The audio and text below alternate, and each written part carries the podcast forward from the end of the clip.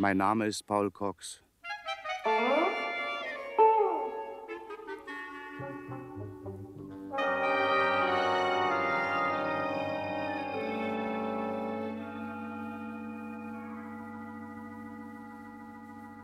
Ich glaube, Sie haben mich schon ziemlich gut kennengelernt im Laufe der Zeit, nicht? Sie kennen meinen Umgang, meine Charakterschwächen, meine Gewohnheiten, meine Freude am Spiel des Zufalls und meinen Ärger darüber, wenn der Zufall unfair spielt. Aber über eins habe ich Ihnen, glaube ich, noch nichts erzählt. Über meinen ausgeprägten Sinn für gediegene Häuslichkeit. Trautes Heim, Glück allein. Ja, denken Sie bitte nicht, weil ich zufällig so eine Art Salon-Globetrotter bin, hätte ich keinen Sinn für so etwas. Oh doch. Mein Häuschen in Hampstead ist zwar keine Prunkvilla, dafür aber eine bequeme und gemütliche Bude. Und Sie können mir sagen, was Sie wollen, der Whisky, und mag er noch so erlesen sein, schmeckt nirgends so gut wie am eigenen Kaminfeuer. Und nun stellen Sie sich bitte einmal meine Gemütsverfassung vor, als ich meine Wohnung in einem Zustand fand, als hätten tausend und eine Wildkatze in ihr ein Sechstagerennen veranstaltet. Tische und Stühle umgeworfen, Schränke, Schubfächer und Tischladen durchwühlt, ihr Inhalt auf dem Fußboden verstreut, die Gardinen heruntergerissen, die Betten durchstöbert und mein Whisky ausgeschüttet. Also Sie können sich wohl denken, dass das nicht ganz meiner Vorstellung von häuslicher Ordnung entsprach. Dazu kam eine illustre Begleitung. Inspektor Carter und Sergeant Collins führten mich heim. Ich war verhaftet worden, weil ich angeblich einen Gärtner vorzeitig pensioniert hatte. Er hieß Alfons Kratschig und war noch nicht alt genug geworden, auf natürliche Weise abzutreten. So hatte eine Pistolenkugel ein bisschen nachgeholfen. Und Inspektor Carter ließ sich nicht von der Idee abbringen, sie stamme aus dem Lauf meiner Kanone. Ach ja, und noch etwas. Sergeant Potter, den man vorausgeschickt hatte, um mich zu verhaften, den fanden wir auf meinem Estrich, säuberlich verschnürt wie ein Weihnachtspaket, geknebelt und mit ziemlich wenig Luft. Dr. Fraser, ein Arzt aus der Nachbarschaft, ersetzte den unbrauchbar gewordenen Hüter der Ordnung zwar wieder so einigermaßen zusammen, aber er hatte seine liebe Mühe und Not damit. Na, wie fühlen wir uns jetzt, lieber Sergeant Potter? Ganz, ganz gut. Sehen Sie, sehen Sie. Immer schön tief atmen, mein Lieber. Kann ich Ihnen etwas fragen, Doktor? Selbstverständlich, Herr Inspektor. Was ist passiert, Potter? Weiß nicht. Ich. Woran können Sie sich erinnern? An. Nicht sehr viel, Herr Inspektor. Ich war durchs Küchenfenster hereingeklettert und wartete auf Mr. Cox. Hier unten im Zimmer. Plötzlich bekam ich einen Schlag auf den Kopf. Ich hörte etwas splittern und mir wurde schwarz vor den Augen. Hier, hier auf dem Estrich kam ich wieder zu mir, geknebelt und gefesselt. Haben Sie den Mann erkannt, der Ihnen über den Schädel gehauen hat? Nein, es ging alles zu schnell. Ich. Äh, Doktor, kümmern Sie sich bitte um ihn. Ja, ja, ja, natürlich. Hm? Cox? Was haben Sie dazu zu sagen? Ich? Nichts. Mhm. So wie ich Sie kenne, werden Sie jetzt leugnen, Sergeant Potter niedergeschlagen zu haben. Sie kennen mich schon ganz gut. Mr. Cox, darf ich Sie, Sie brauchen gar nicht weiter zu reden, Inspektor. Den Rest kenne ich auswendig. Ich war es natürlich, der Potter umgelegt hat. Ja, ja, es kommt ja auch kein anderer in Frage, obwohl alles dagegen spricht. Irrtum. Es spricht alles dafür. Jetzt bin ich aber gespannt. Meine Rechnung geht auf, Cox. Sie hatten die auf so mysteriöse Weise verschwundene Leiche von Kratschik hier im Haus versteckt, nicht? Dann merkten Sie, dass wir Ihnen auf der Spur waren. Sie gingen nach Hause, um die Leiche fortzuschaffen. Aha. Hier wartete aber Potter auf Sie. Sie haben ihn rechtzeitig bemerkt und unschädlich gemacht. Dann haben Sie die Leiche fortgeschleppt, sind daraufhin zum Samovar gegangen, wo wir Sie dann verhaften konnten. Sehr klug. Aber Sie haben eine Kleinigkeit vergessen, Inspektor. Hm? Unglücklicherweise hatte ich die Leiche verlegt und musste deshalb das ganze Haus durchwühlen, bis ich sie wiederfand. Ja, oder wie erklären Sie sich das drunter und drüber hier? Wie erklären Sie es sich? Das ist doch sonnenklar. Primitiver Einbruchsdiebstahl. Sowas soll nämlich vorkommen. Ja, Den Einwand habe ich erwartet. Sie selbst haben die Unordnung hier geschaffen, Cox, um einen Einbruch vorzutäuschen. So, so, habe ich, ja. Inspektor. Inspektor, Sergeant Potter ist mit einer Whiskyflasche niedergeschlagen worden. Ja, dort liegen ja noch die Scherben. Das ist anzunehmen, ja. Ja, mit, mit einer vollen Whiskyflasche, Inspektor. Glauben Sie im Ernst, dass ich so leichtfertig mit dem Zeug umgehe? Wo es auch die letzte Flasche war, die ich im Hause hatte? Es ist ja lächerlich. Wenn Sie wüssten, Inspektor, was alles in Ihrer Rechnung nicht stimmt, dann würden Sie grün werden vor Wut, gelb vor Ärger und rot vor Scham. Ach nein. Ach ja. Ihre ganze Theorie ist ein Jahrmarktszauber von Anfang an. Mein Magen dreht sich um, wenn ich dran denke, dass der Mörder jetzt draußen über den Zaun grinst, während Sie hier meine Seele durchleuchten. Es nützt nichts, Cox. Diesmal sind Sie geliefert. Dass Sie Kratschik erschossen haben, ist so gut wie erwiesen. Wir haben neben dem Toten zusammengeknüllt eine Quittung über 3300 Pfund gefunden. Sie war auf Ihren Namen ausgestellt. Ja, ja. Der Zeuge Campbell hat sie einwandfrei als den Mann identifiziert, der zur fraglichen Zeit mit der Pistole in der Hand am Tatort gewesen ist. Als ich zum Tatort kam, da war es ja mit Kratschik schon vorbei. Was wollten Sie denn überhaupt am Tatort? Ich wollte mich mit Kratschik treffen. Wozu? Ja, eine, eine Dame hatte mich aufgefordert, ihm Geld abzuliefern. 3300 Pfund. Wofür? Keine Ahnung. Ich hatte ja auch nicht im Sinn, ihm das Kleingeld zu geben. Beileibe nein. Sie haben ihn stattdessen ich wollte ihn stattdessen nach der Adresse der Dame fragen, wenn Sie gütigst erlauben. Sehr einleuchtend. Und wer ist diese Dame? Sie heißt Annette Dumont. Wo wohnt sie? Oh, oh, oh das, das tut weh, Inspektor. Hatte ich Ihnen denn nicht soeben mitgeteilt, dass ich Kratschik nach Ihrer Adresse fragen wollte? Da Kratschik aber tot war, als ich ihn antrafte. Aha, liebe Mr. Cox. Sie sollten heiraten und sich zwei bis drei Kinder zulegen. Vielleicht glauben die Ihnen ihre selbst gebastelten Märchen. Was ist denn jetzt schon wieder? Inspektor, Ja, was ist denn, Collins? Warum sind Sie denn nicht an der Haustür? haben Sie das eben gehört? Was? Schritte. Ach, Unsinn, Sie hören Gespenster. Oh nein, ich habe auch etwas gehört. Seien Sie mal still. Doch nicht jetzt, Collins. Ist jetzt jemand im Haus? Ja, das merke ich auch. Sehen Sie mal nach. Ich? Äh, äh, jawohl, Herr Inspektor. Was ist Was soll denn das? Wer schaltet denn das Licht aus? Ich habe es nicht ausgeschaltet. Dr. Fraser? Ich habe nichts gemacht. Das muss ein Kurzschluss sein. Oder es hat jemand die Sicherung rausgeschraubt? Die Sicherung? Die Polizei merkt doch alles. Was ist denn? Himmels Willen, Inspektor, sind Sie verletzt? Nicht der Rede wert, Collins. Ein Streifschuss am Oberschenkel, glaube ich. Inspektor, kann ich Lassen Sie mich in Ruhe, passen Sie auf Cox auf. Jawohl, Inspektor.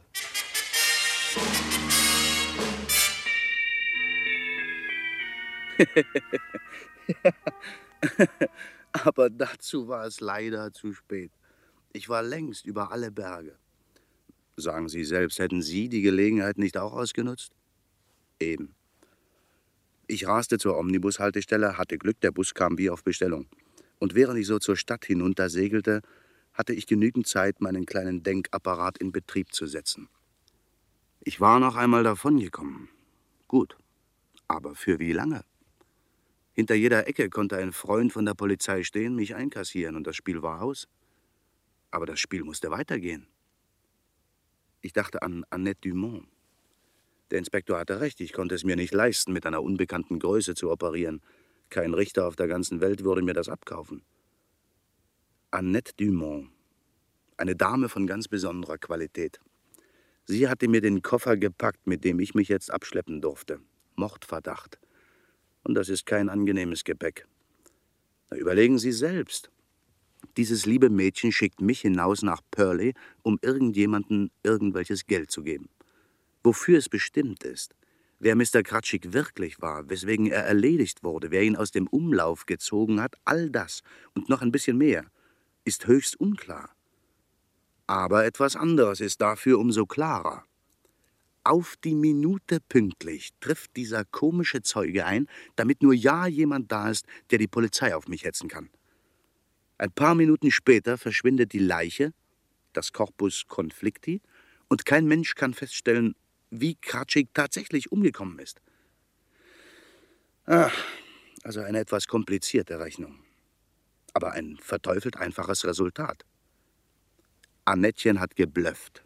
Sie wollte gar kein Geld, das war ein Vorwand. Sie wusste, dass ich hellhörig werden würde, wenn ich die Adresse in Purley vernehme. Sie wusste, dass ich hinausfahren würde, aus blöder Neugierde.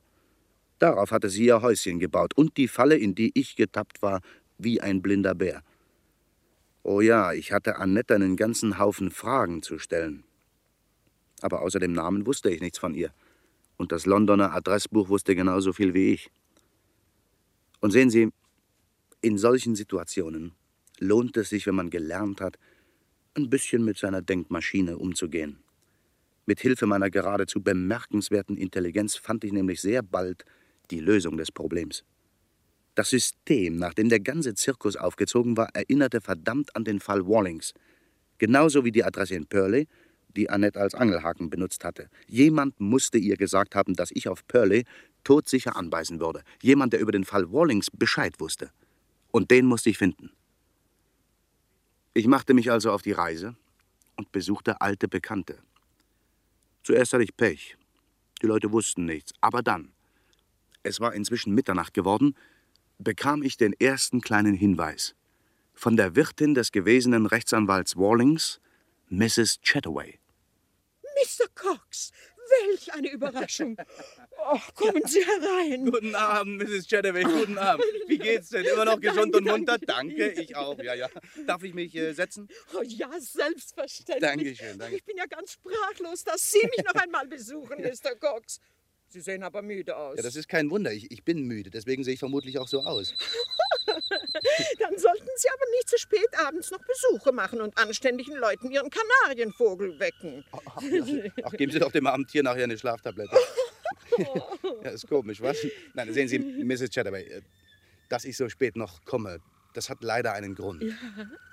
Mrs. Chataway, denken Sie doch mal gut nach. Haben Sie jemals den Namen Annette Dumont gehört? Oh, da brauche ich gar nicht nachzudenken, Mr. Cox. Die Dame war ja erst vor einer Woche hier. Ach. Ja, sie wollte sich nach Mr. Wallings erkundigen. Ich habe ihr leider kaum etwas sagen können. Nicht mehr jedenfalls, als in den Zeitungen stand. Man ist ja so diskret, nicht wahr? Sicher, ja. Was wollte sie denn wissen? Ich meine, wonach hat sie gefragt? Genau habe ich das nicht rausgekriegt. Sie war unangenehm zugeknöpft, wissen Aha, Sie. ja. Aber es muss wohl etwas mit irgendwelchen Aktien zu tun haben. Und mit ihrer Erbschaft.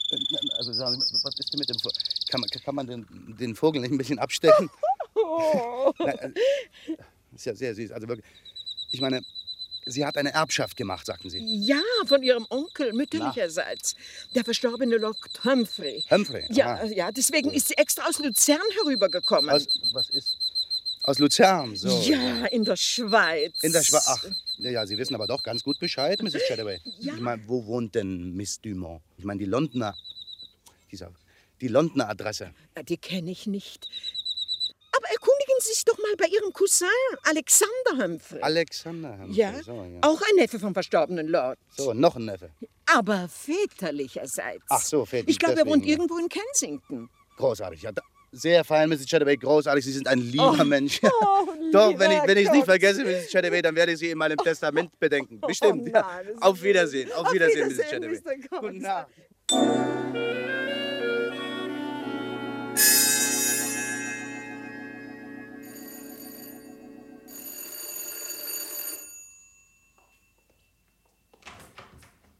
Guten Abend.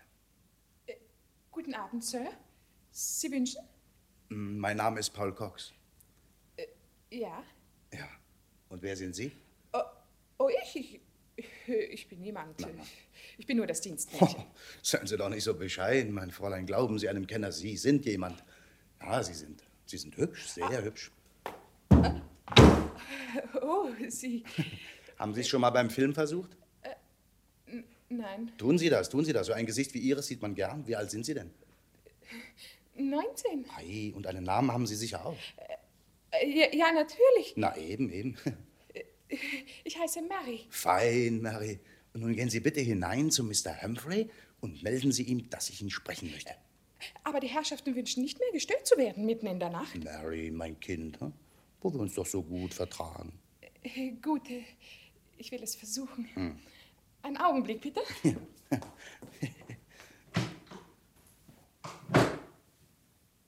Sie erlauben? Mein Name ist Paul Cox. Ja, bitte. Und äh, Sie dürften Mrs. Humphrey sein? Jawohl. Nun, die Vorstellung klappt ja soweit ganz gut. Äh, Sie sind dann wohl Mr. Humphrey? Ja, das ist mein Mann. Aha. Guten Abend, Mr. Humphrey. Ich meine, ich, ich habe guten Abend gesagt. Guten Abend. Na, das nenne ich einen begeisterten Empfang. Oh, ein außerordentliches Parfum haben Sie, Mrs. Humphrey. Sehr, sehr persönlich, sehr eigenwillig. Man findet das heute Selten, dass die Damen ihr Parfum auf ihre Persönlichkeit abstimmen. Ich muss Ihnen ein Kompliment machen. Sind Sie zu uns gekommen, um sich über das Parfum meiner Frau zu unterhalten? Nein, nein, nein. Ich suche Ihre Cousine. Sie können nach Hause gehen, Mr. Cox. Hier finden Sie sie nicht. Und wo finde ich sie? Äh, ich habe Sie etwas gefragt, Milady. Wir wissen nicht, wo sich meine Cousine aufhält. Stimmt nicht. Sie wissen das sehr gut. Es hat keinen Sinn zu argumentieren, Mr. Cox. Sie wohnt irgendwo in der Schweiz. Die Adresse ist uns leider nicht bekannt. Stimmt schon wieder nicht. Ihre Cousine befindet sich in London. Jedenfalls war sie vorgestern noch hier. Ich selbst habe mit ihr gesprochen. Dann wissen Sie mehr als wir. Wir haben von Annette seit Jahren nichts mehr gehört. Was Sie nicht sagen, ja. Warum wollen Sie sie sprechen? Äh, Och, wissen Sie, Ihre Haarfarbe passt so gut zu meinem neuen Auto. Alexander, Leute bitte dem Mädchen. Ja? Gern. Ja, ja, also das ist wirklich ein außerordentliches Parfum, Milady. Ein Parfum, dessen Duft man nicht vergisst, wenn man ihn einmal gerochen hat. Herein. Die Herrschaften haben geläutet? Ja, Mary. Mr. Cox möchte uns verlassen. Geleiten Sie ihn bitte zur Tür. Ja, ein ausgezeichnetes Parfum. Wo kann man das bekommen? Sie können es gar nicht bekommen. Es ist ein sehr seltenes spanisches Parfum, das ich aus Barcelona mitgebracht habe. Nur die eine Flasche? Nur die eine Flasche. Ja, ja. Und wo ist Annette Dumont? Die Unterhaltung wird langweilig. Hier haben Sie nämlich die zweite Flasche mitgebracht. Miss Dumont trägt auch das sehr seltene spanische Parfum aus Barcelona. Mary, Mr. Cox möchte gehen. Vielleicht überlegen Sie sich's nochmals, meine Herrschaften. Es könnte sein, dass sich sehr bald die Polizei für den Fall Dumont interessiert. Gute Nacht, Mr. Cox. Dann eben nicht. Liebliche Träume mögen Ihren Schlaf versüßen. Kommen Sie, Mary, weisen Sie mir die Tür. Na, das ist wohl eine saubere Bagage, Ihrer Herrschaften. Ja, Sie sind nie sehr freundlich. Auch nicht zu mir, das können Sie mir glauben. Und das halten Sie aus? Was soll ich machen? Ich bin froh, dass ich eine so gut bezahlte Stelle habe. Gehen Sie zum Film. Ja, ich gebe Ihnen eine Adresse. Ah, was? Sie fahren zu den Pinewood Studios und melden sich dort bei G. Arthur Rank. Ja, ja, was denn? Das ist ein alter, guter Freund von mir. Wirklich, Mr. Cox? Ja, ja, der wird schon was für Sie tun. Wissen Sie, der sucht. Äh, äh, einen Moment bitte. Mrs. Humphrey hat geläutet. Äh, warten Sie hier. Okay, okay.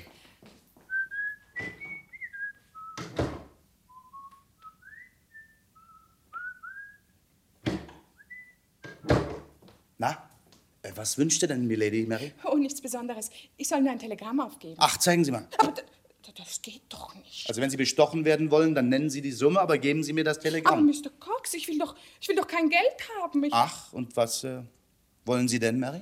Nichts. Ich meine, das ist doch... Bitte. Hier ist das Telegramm. Danke, Mary. Was ist denn das hier? An Annette Dumont, Strandhotel Barnmouth. Empfehle sofortige Rückkehr. Cox ist in London. Alexander Humphrey. Och, Mary, du bist ein Schatz. Muss das Telegramm weg? Natürlich. Ich kann es doch nicht einfach unterschlagen. Gut, dann schicken wir ein zweites hinterher. Warte. Äh, empfehle dort zu bleiben. Erfahre soeben, Cox ist auf dem Wege nach Barnmouth. Ja, Alexander Humphrey.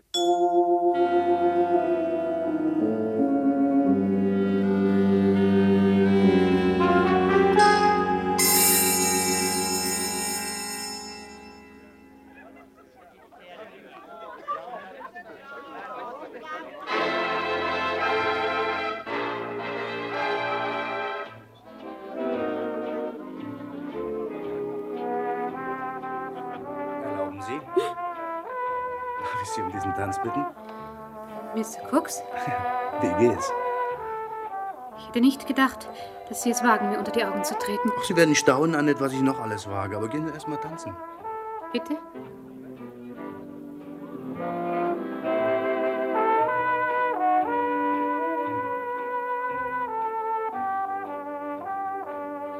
Hübscher Abend heute Abend, nicht?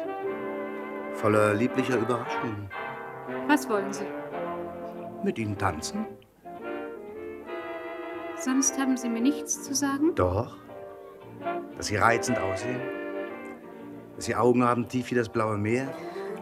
Sie tanzen wie eine Libelle an einem stillen Sommerabend.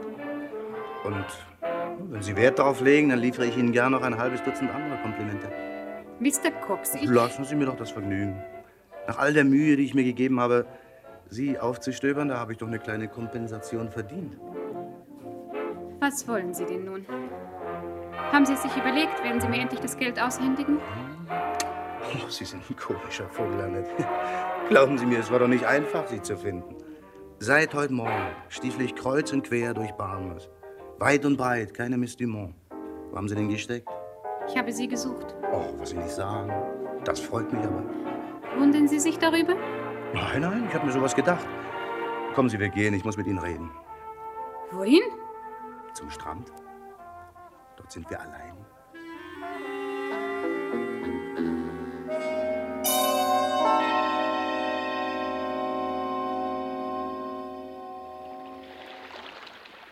Und ja, Sie sagten, Sie sind nach Barnmas gefahren. Gut.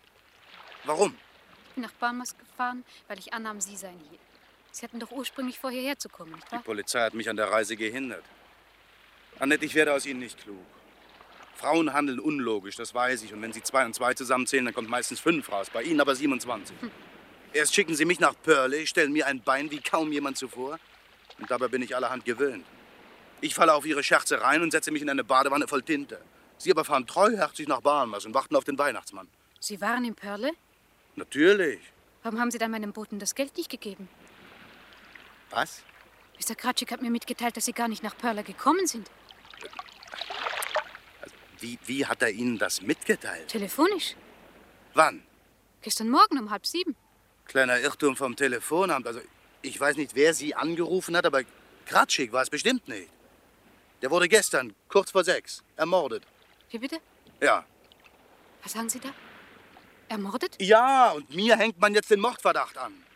Annette, haben Sie sich das ausgedacht? Nein. Na? Nein.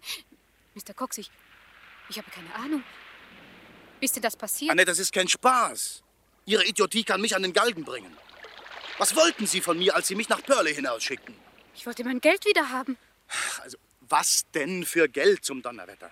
Die Dividenden meiner Aktien, die Sie eingezogen haben. Was Sie nicht sagen. Handelt es sich etwa um die Aktien äh, Ihres Onkels, Lord Humphrey? Ja. Erzählen Sie. Bitte, was ist mit den Papieren? Mr. Cox, Sie selbst dürften das gut genug wissen. Nein, gar nichts dürfte ich wissen. Schießen Sie endlich los. Mein Onkel hat Sie Rechtsanwalt Wallings in Gewahrsam gegeben. Ach, Wallings. Sie haben ihn gekannt, nicht wahr? Wahrscheinlich besser als Ihr Onkel. Ich hätte ihm nicht mal meine Portokasse in Verwahrung gegeben. Aber weiter, weiter, Annette. Mr. Wallings ist gestorben, wie Sie wohl wissen. Ja, ja, und? In seiner Hinterlassenschaft fand man nichts von den Aktien.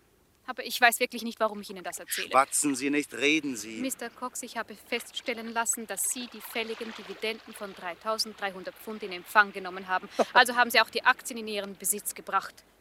Ach, so also komme ich ins Spiel. Irgendjemand hat gewusst, dass ich gut mit Warnings bekannt gewesen bin. Und der behauptet, ich hätte die Aktien geklaut.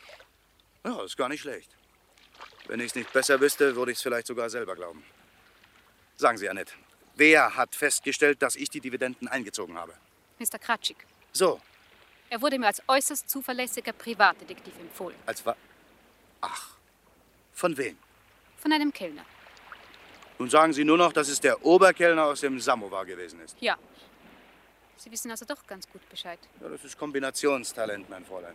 Ich war mit meinem Cousin Alexander Humphrey und seiner Frau ausgegangen in den Samovar. Ja, das sind reizende Leute. Wieso? Dort erzählte ich Mr. Humphrey von meinem Pech. Er gab mir den Rat, mich nicht an die Polizei zu wenden, sondern an einen Privatdetektiv. Der Kellner wiederum empfahl mir Mr. Kratschik. Ich traf mich daraufhin mit Kratschik und schon am nächsten Tag teilte er mir mit, dass Sie offensichtlich die Aktien an sich gebracht hätten. Sie Goldengel. Da haben Sie sich aber an der Nase rumführen lassen. Kennen Sie überhaupt Ihren äh, Kronzeugen, diesen äh, Alfons Kratschik? Ja, er wurde mir empfohlen. Von einem Kellner, ja. Hören Sie. Alfons Kratschik war in seiner Jugend Schauspieler, später wurde er Gärtner. Privatdetektiv ist er nie gewesen. Dafür aber der beste Freund dieses Kellners. So? Ja, Woher, woher wollen Sie das wissen? ich weiß es, das genügt doch. Aber das, das gibt doch alles keinen Sinn. Oh doch? Vielleicht erkennen Sie den Sinn, wenn ich Ihnen sage, dass der Kellner in derselben Nacht spurlos verschwunden ist, in der sein Freund ermordet wurde. Mr. Cox. Ja, was ist denn? Oh! Edmar. Entschuldigen Sie, verehrtes Fräulein, wenn ich Ihren Spielgefährten für kurze Zeit entführe. Aber Sie können doch, ihn doch nicht einfach so doch, mitnehmen. Doch, doch, doch, kann ich. Ich habe schon ganz andere Leute weggetragen. Wer sind Sie? Kriminalpolizei. Guten Nacht, mein Fräulein.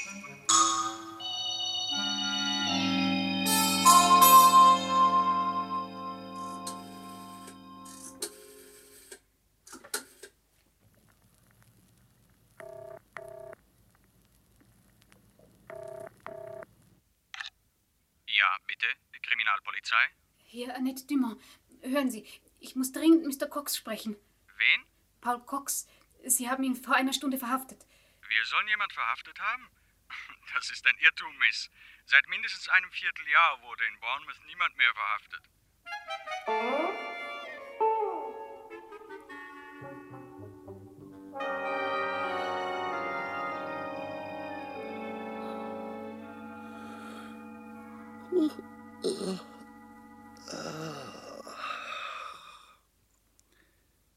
Schlafen. Ja, schlafen. Vielleicht auch träumen. Was? Nein, nein, entschuldigen Sie, das ist ein anderes Stück. Es gibt Gelegenheiten, da ziehe ich sieben Stunden Schlaf der besten Flasche Whisky vor. Oder sogar einer Partie Baccarat. Und das will etwas heißen. Baccarat ist mein Lieblingsspiel und Spielen wiederum ist meine Lieblingsbeschäftigung. Und da ich zwei Nächte und zwei Tage lang nicht einmal von ferne ein Bett gesichtet hatte, da nützte ich die Gelegenheit, als sie sich mir bot, gründlich aus. Ich schlief wie Dornröschen in der deutschen Gartenlaube und träumte von Annette Dumont. Sie spielte mit 13 überlebensgroßen Whiskyflaschen Ringelreihen. Es war kein schöner Traum. Annette trug einen violett karierten Badeanzug und sang beim Tanz die bolivianische Nationalhymne. Dann fingen die Flaschen Feuer und Annette stand allein und überflüssig herum wie in einer Bayreuther Inszenierung inmitten einer riesigen Lohe. Und im letzten Augenblick, da kam die Feuerwehr und von dem Gebimmel, da wurde ich wach. Es war das Telefon. Ich hielt meine Augen geschlossen und lauschte. Schwere Schritte schlurften durch den Raum.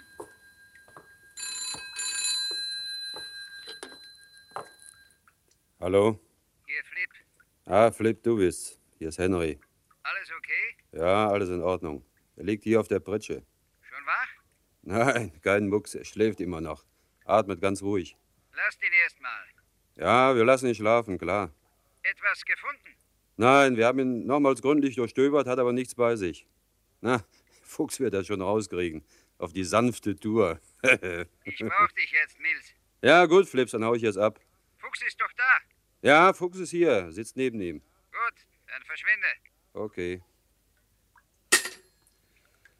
Also, gut aufpassen, Fuchs. Hier ist die Flasche. Mr. Cox trinkt gerne ein Tröpfchen, vergiss das nicht. Also, mach's gut, Fuchs, bleib schön brav.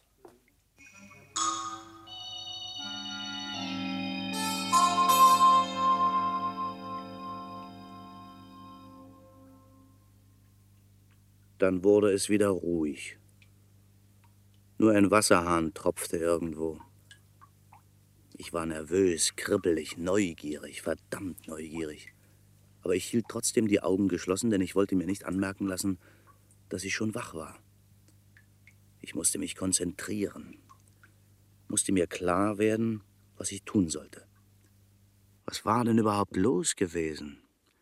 Wie war ich hier hingekommen auf die Pritsche in das Zimmer mit dem Wasserhahn? Was wollten diese Indianer von mir? Warum hatten sie mich niedergeboxt? Wer waren sie? Henry hatte sich der eine genannt. Flip hatte er denn am Telefon angeredet und Fuchs hielt bei mir Wache. Ich war gespannt, wie dieser Fuchs aussah. Ob ich mit ihm fertig werden würde? Ich beschloss langsam aufzuwachen. Ich blinzelte ein bisschen und versuchte mich zu orientieren. Kahle Wände, ein Stapel Tücher, ein paar wackelige Stühle, ein Tisch mit Gläsern und Flaschen, drei Waschbecken, Telefon, eine komische Wohnungseinrichtung. Es musste ein Massagesalon sein oder so etwas. Und dann wanderte mein Blick weiter und ich sah Fuchs. Und Fuchs sah mich. Na, Mr. Cox? Was? Sie, Sie sind. Ja? Wer, wer sind Sie? Wie fühlen Sie sich, Mr. Cox? Was ist denn los? Wo bin ich hier? Sie sind in Sicherheit. In Sicherheit? Ja, vor der Polizei. Wieso die Poli Polizei? Ja. Ah ja, die Polizei sucht mich, nicht? Ja, sie war dicht hinter Ihnen her. Meine Freunde konnten es im letzten Augenblick verhüten, dass Sie verhaftet wurden. Sie werden entschuldigen, dass dies so kurz und bündig vonstatten ging. Ihre, Ihre Freunde sind wohl Preisboxer, was? Hätten Sie lange mit ihnen debattiert, wäre es zu spät gewesen. Wer sind die Herren? Sie werden sie kennenlernen. Hm. Und wer sind Sie selber? Meine Freunde nennen mich Fuchs. Fuchs. Mhm. Hm, aber Ihre Feinde haben für Sie sicher einen normalen Namen. Ne? Mhm. Ja. Also, Fuchs, dann nehmen Sie mal an, ich könnte Sie nicht ausstehen. Das nehme ich nicht an. Warum sollten wir uns nicht vertragen? Wo wir so viel für Sie getan haben. Sie erinnern sich doch, dass Sie schon einmal verhaftet waren.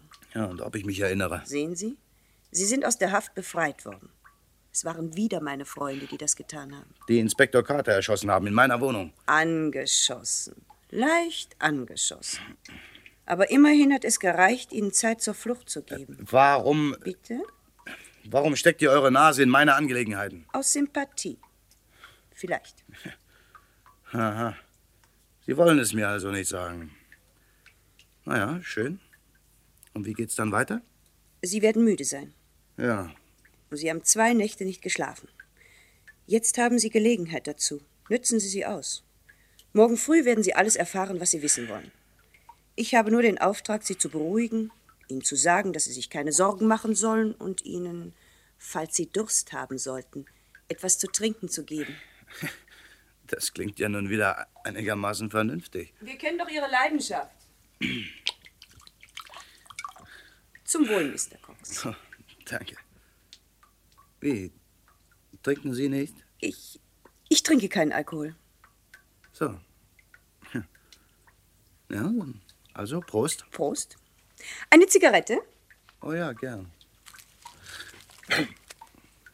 Darauf, dass alles weiter so gut geht. Mhm. Ich freue mich für Sie, Mr. Cox, dass Sie jetzt in Sicherheit sind. Ah, das, das sagten Sie schon. Danke. Und die Papiere doch wahrscheinlich auch. Papiere? Oder haben Sie sie nicht weggeschafft? Ach, daher weht der Wind. Das also habt ihr in meiner Wohnung gesucht. Die Humphrey-Aktien. Wäre es nicht schade, wenn sie in die Hand der Polizei fielen? Mhm. Sicher, sicher, das wäre schade. Wo sind sie? Ja, woher soll ich das wissen? Wer sollte es sonst wissen? So, Ich hab doch die Aktien nie. Ja.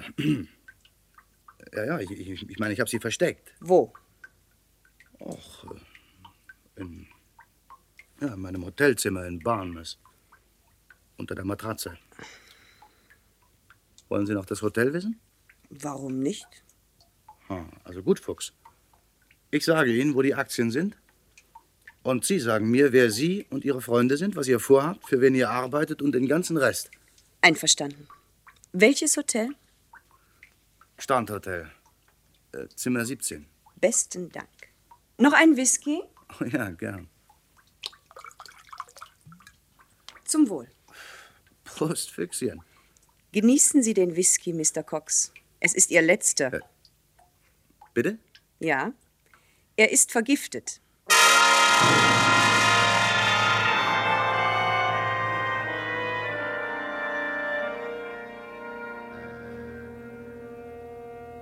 Ein starkes Stück, finden Sie nicht?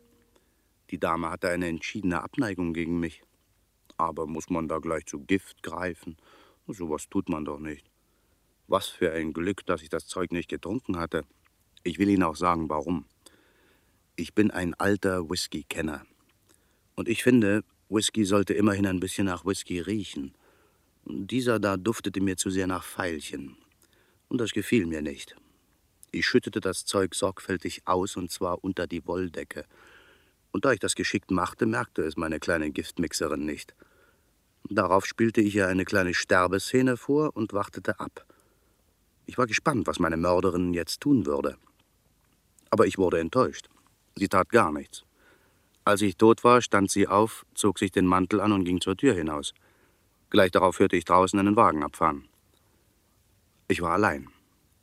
Ich stand auf, machte ein bisschen Frühturnkurs, hängte meinen Kopf unter die Wasserleitung und sah mich um. Ich fand bald, was ich suchte. Eine Flasche Whisky ohne Giftzusatz.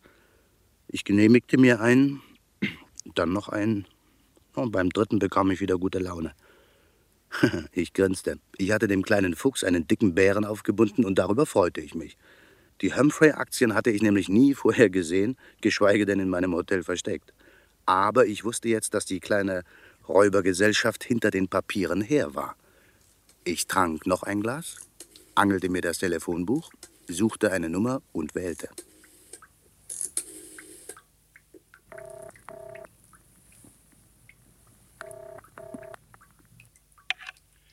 Hier Strandhotel Barmes. Ja, hier ist Paul Cox. Äh, sagen Sie bitte, haben Sie so etwas wie einen Hoteldetektiv? Jawohl, Sir. Mr. Harris ist unser Hausdetektiv. Ach ja, dann, dann verbinden Sie mich doch bitte. Aber Mr. Harris schläft Ja, dann wecken Sie ihn. Ja? Ja, ja. Ja, ja, ja, ja, ja, ja, jawohl, sofort. Ja? Ja, bitte? Hier spricht Harris. Äh, guten Tag, Mr. Harris. Hier, ist Paul Cox. Ich bin äh, Gast in Ihrem Hotel. Ja, sind Sie noch sehr verschlafen? Äh, Nein. Für unsere Gäste bin ich immer wach. Ja, das ist gut. Also dann hören Sie bitte zu. Innerhalb der nächsten Stunden wird jemand versuchen, in mein Zimmer einzudringen. Was? Ja, ja, ins Zimmer Nummer 17, zweiter Stock. Das ist ja großartig. Eh? Wunderbar, endlich einmal Arbeit. Ja, ja. Ja, aber entschuldigen Sie, woher wissen Sie das so genau?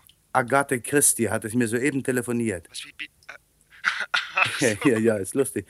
Nein, aber wissen Sie, es ist ein harter Bursche. Können Sie mit Einbrechern umgehen? Na, wozu bin ich denn da? Eben, ja. Ich meine, ich meine, ohne große Geschichten. Diskretion liegt auch im Interesse des Hotels. Das ist sehr, sehr gut, ja. Und äh, die, die Polizei. Er erfährt kein Wort, wenn Sie es wünschen. Also ich glaube, wir verstehen uns blenden, Mr. Harris.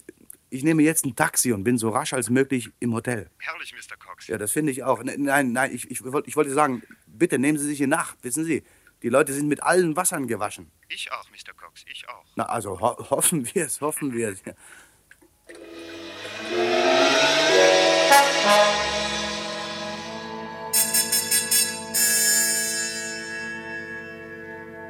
Guten Morgen, Inspektor.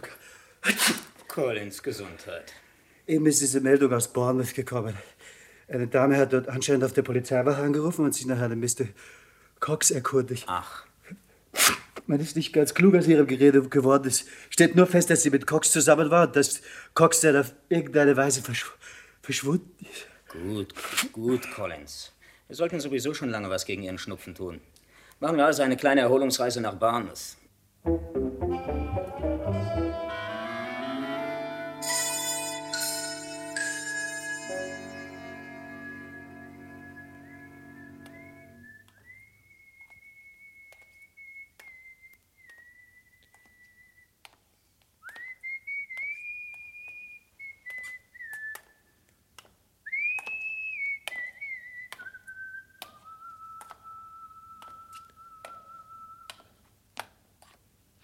Äh, guten Morgen. Guten Morgen, Sir. Ähm, mein Name ist Paul Cox. Ach ja, Mr. Cox. Ihren Zimmerschlüssel hat Mr. Harris. Er lässt Ihnen ausrichten, dass bis jetzt alles ruhig geblieben Vielen ist. Dank. Äh, Sagen Sie ihm doch, er soll bitte weiter aufpassen. Sehr wohl. Äh, Wohnt bitte Miss Dumont noch im Hotel oder ist sie heute Nacht abgereist? Miss Dumont, Augenblick. Bitte. Miss Dumont. Ah ja, ja, Zimmer 42, wohnt noch bei uns. Ah, da fällt mir ein, die Dame hat sich nach Ihnen erkundigt. So? Wann? Gestern Abend.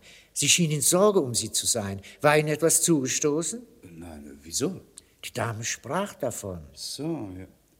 Sie könnten mir bitte einen Gefallen tun. Geben Sie ein Telegramm auf für mich, ja? Gern, Mr. Cox. Und zwar an, an Thomas Richardson. Mhm. 53 Sloane Square, London SW 3. Der Text erwachte Sie umgehend im Strandhotel Barnmouth, Unterschrift Cox. Als Blitztelegramm.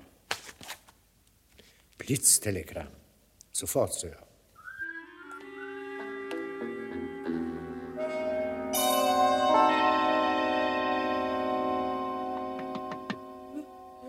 Ja? Ja? Was ist? Einen schönen guten Morgen, Annette. Mr. Cox, ich. Ich. Ich habe nicht hereingesagt. Da muss ich mich verhört haben. Verlassen Sie mein Zimmer sofort. Was erlauben Sie sich? Schließlich ist es. 6.28 Uhr, um genau zu sein. Frühstückszeit. Ja. Ich habe ein paar ernste Wörtchen mit Ihnen zu reden. Ich pflege um diese Zeit zu schlafen, Mr. Cox. Gute Nacht. Ach, dann haben wir doch was gemeinsam. Ich bin morgens auch immer schlecht gelaunt. Zum Beispiel jetzt. Besonders jetzt. Zusammengeboxt, entführt und vergiftet. Das genügt mir für eine Nacht. Ich weiß nicht, wovon Sie Ach, sprechen. spielen Sie ruhig, das unschuldige Mädchen. Steht Ihnen großartig, aber wir bleiben noch ein Weilchen zusammen, Annette. Bis ich die Wahrheit erfahren habe. Verlassen Sie sich drauf.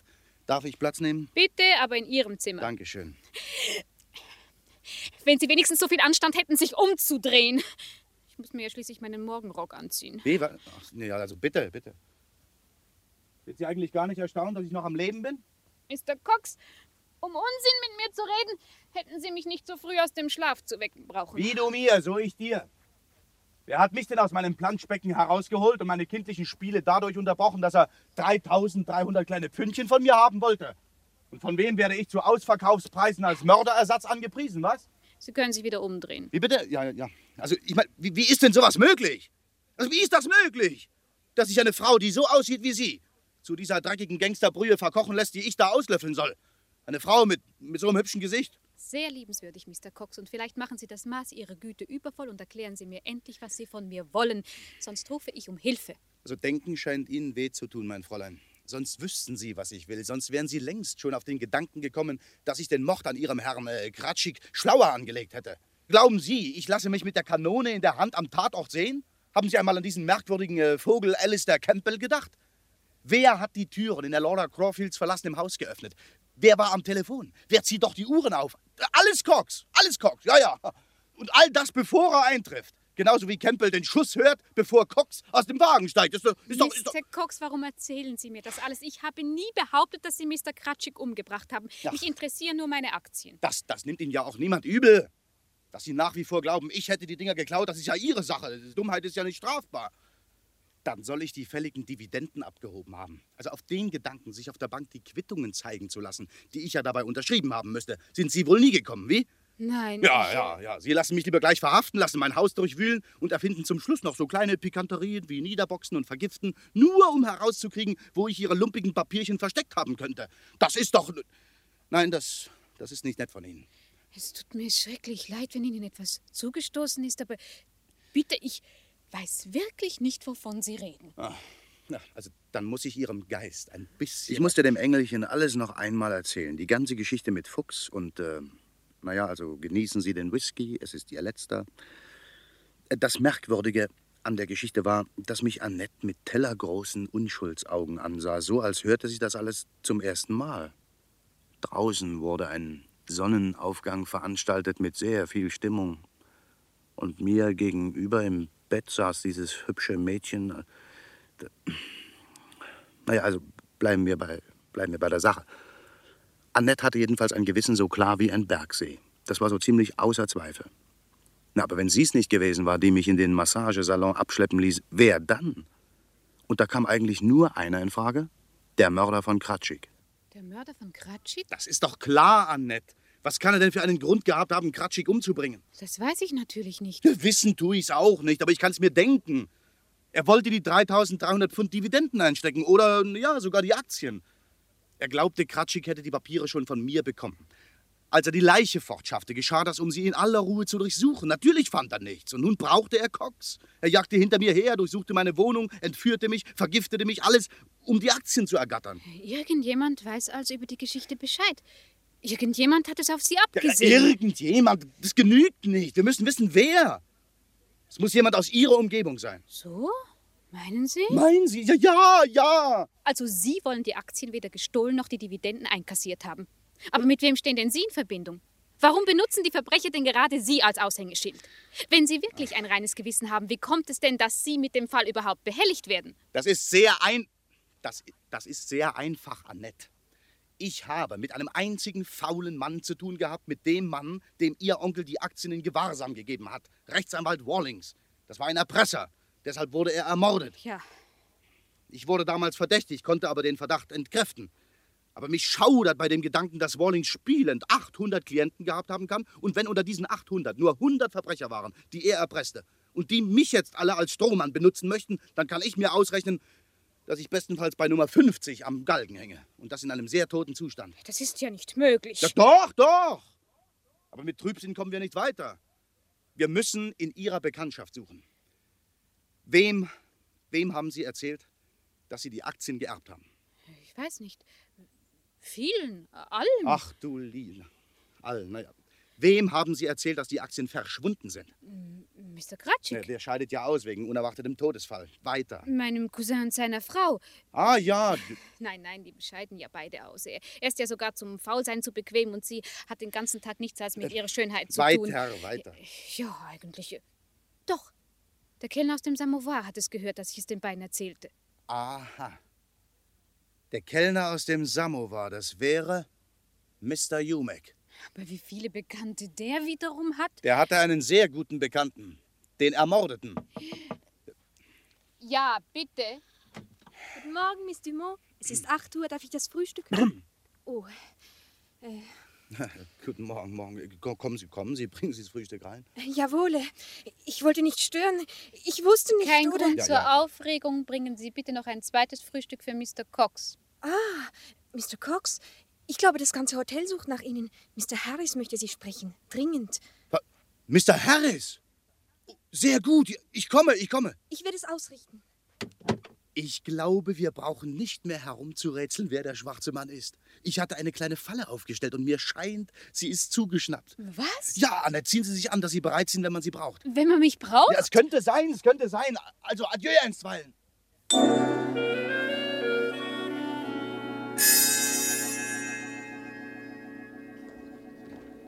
Wo ist das Büro von Mr. Harris? Ah, Mr. Cox, hier gleich links. Mr. Harris wartet schon auf Sie. Danke.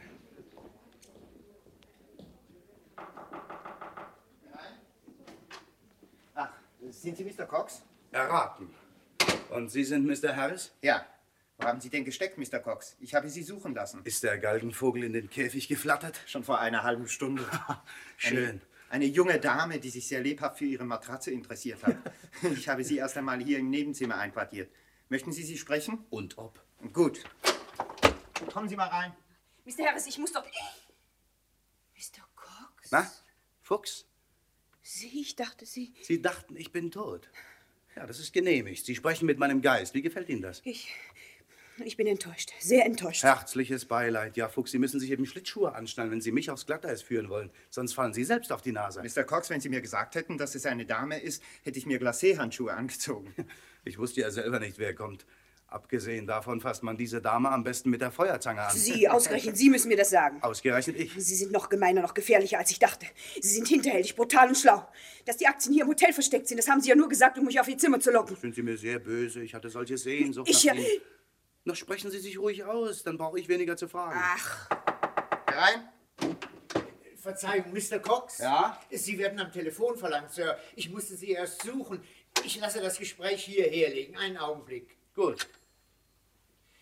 Geben Sie das Gespräch für Mr. Cox. Bitte zu Mr. Harris. Bitte, Mr. Cox? Danke, danke. Ja, hier ist Cox. Dumont, Ja, Annette, was gibt's? der Kellner aus dem Samovar. Was? Ich habe ihn gesehen. Wo? Er ist im Hotel. Ich bin ihm eben auf dem Korridor begegnet. Was Sie nicht sagen. Wo, wo sind Sie denn jetzt, Annette? Wieder in meinem Zimmer. Gut, ich komme hinauf. Einen Augenblick, Mr. Harris, ich bin gleich wieder da. Gut. Halt! Mr. Cox, bleiben Sie stehen. Hände hoch. Drehen Sie sich nicht um. Sollten Sie etwas in Ihrem Rücken spüren, es ist der Lauf meiner Pistole. Wer sind Sie? Ich heiße Mills. Und ich heiße Richardson, wenn Sie erlauben. Was? Und Mr. Mills, Sie werden so freundlich sein, Ihr Schießeisen fallen zu lassen. Sollten Sie nämlich etwas in Ihrem Rücken spüren, so ist das der Lauf meiner Pistole.